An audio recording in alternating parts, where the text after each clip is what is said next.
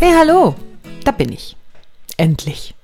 Mann, Mann, Mann, ich wollte mich doch schon viel früher melden, aber ich war echt in der Sofaritze verschollen, sorry.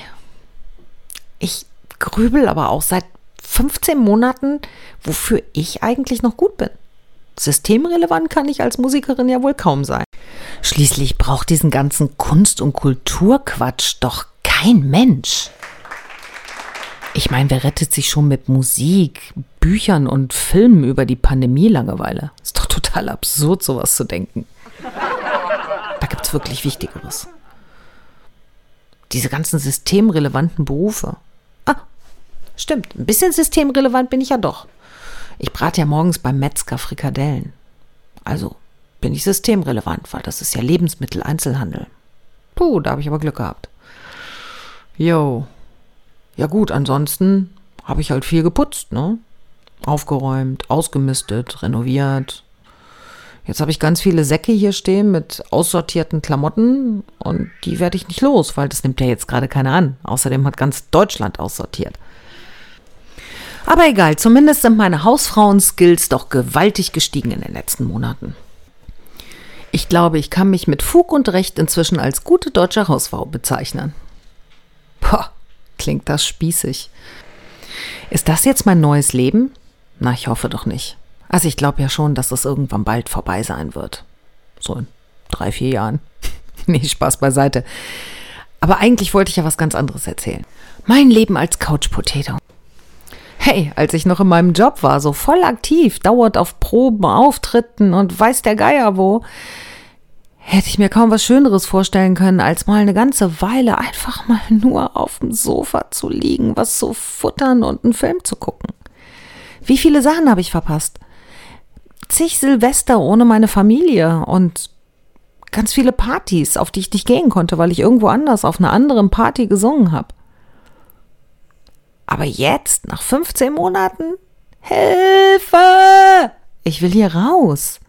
Ich will wieder auf die Bühne in den Proberaum. Ich will mein Leben zurück. Jetzt muss echt mal Schluss sein mit diesem ewigen Gefutter auf dem Sofa. Ich habe mir so viel Frustspeck angefressen. Das ist echt nicht mehr feierlich, Leute. Hey, da macht mir echt keiner so schnell was vor. Das ist Premium, quasi Goldstandard. Ich habe jetzt echt das Couch-Potato-Diplom.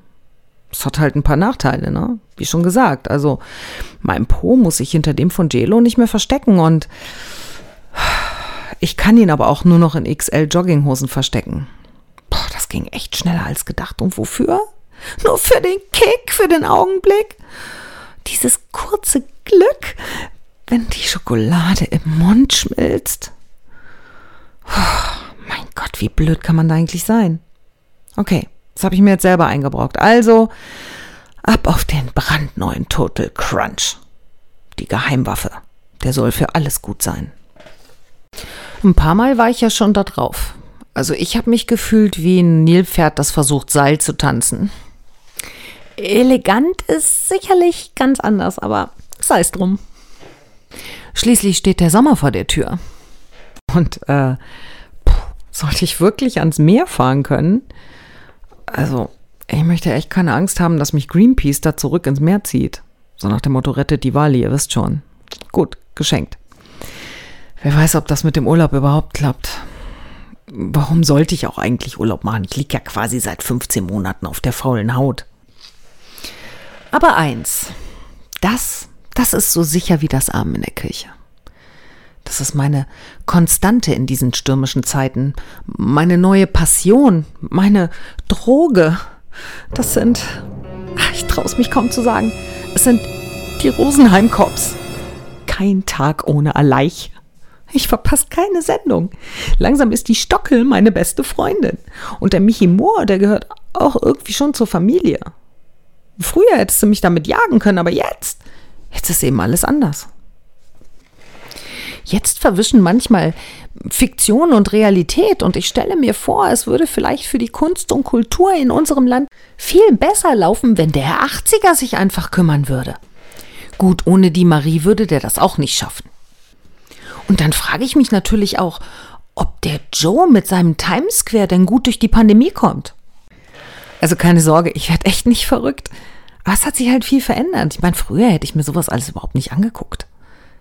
Apropos Veränderung. Germany's Next Topmodel. Hey, was ist denn da los? Da hat sich ja richtig was getan. Das sieht ja fast so aus, als ob die Dasha dieses Jahr nicht nur eine Quotenpummelige wäre, sondern wirklich die Chance hätte, das Ding zu gewinnen. Das wäre ja bahnbrechend quasi. Hey, aber wenn es so ist, da kann ich mir doch beim Zuschauen gleich noch eine Tüte Chips reinpfeifen, oder?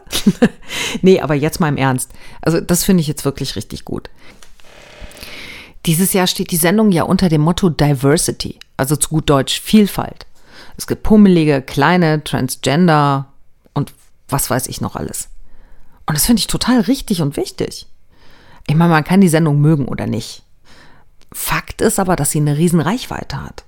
Und wenn dann also ganz viele Zuschauer endlich kapieren, dass Transgender-Menschen keine Freaks sind und dünn sein nicht das höchste Lebensziel sein muss, dass man, wenn man klein oder dick ist, nicht weniger wert ist als große und schlanke Menschen, dann ist das doch für was gut, oder?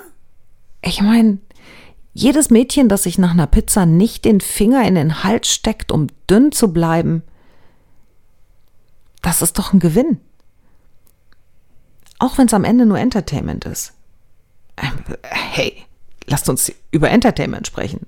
Es gibt doch genügend anderes Entertainment, über das man sich aufregen kann. Also ich schmeiß hier nur mal ein paar Stichwörter rein. Sommerhaus der Stars. Ich bin ein Star, holt mich hier raus. Oder kurz Dschungelcamp. Schlag den Star. Deutschland sucht den Superstar. Merkst du was? Star. Alles dreht sich um Stars. Aber was sind das für Stars? Also ich muss ganz oft diese angeblichen Stars erstmal googeln, um überhaupt zu sehen, wer das ist. Was ist denn für mich eigentlich ein Star? Gut, also, ich glaube, da brauchen wir nicht drüber diskutieren. So Leute wie Beyoncé, Steven Tyler, Michael Jackson, Herbert Grönemeyer, Mick Jagger, Axel Rose, Johnny Depp, Marilyn Monroe, Robert De Niro, Barack Obama. Das sind Stars, oder? Also, bei uns in Deutschland scheint es ja zu reichen, einmal in einem schlechten TV-Format mit dem gleichen selbstverliebten Typen geknutscht und gefummelt zu haben wie die zehn anderen Mädels in der Sendung oder halbnackt am Ballermann für eine Horde besoffener Prollt schlechte Sauflieger gesungen zu haben. Es reicht also quasi sich einmal selbstverachtend und würdelos der Öffentlichkeit präsentiert zu haben, um in Deutschland ein Star zu sein. Shit. Habe ich schon wieder was falsch gemacht. Verrückt. Warum hat mir das keiner gesagt? Echt?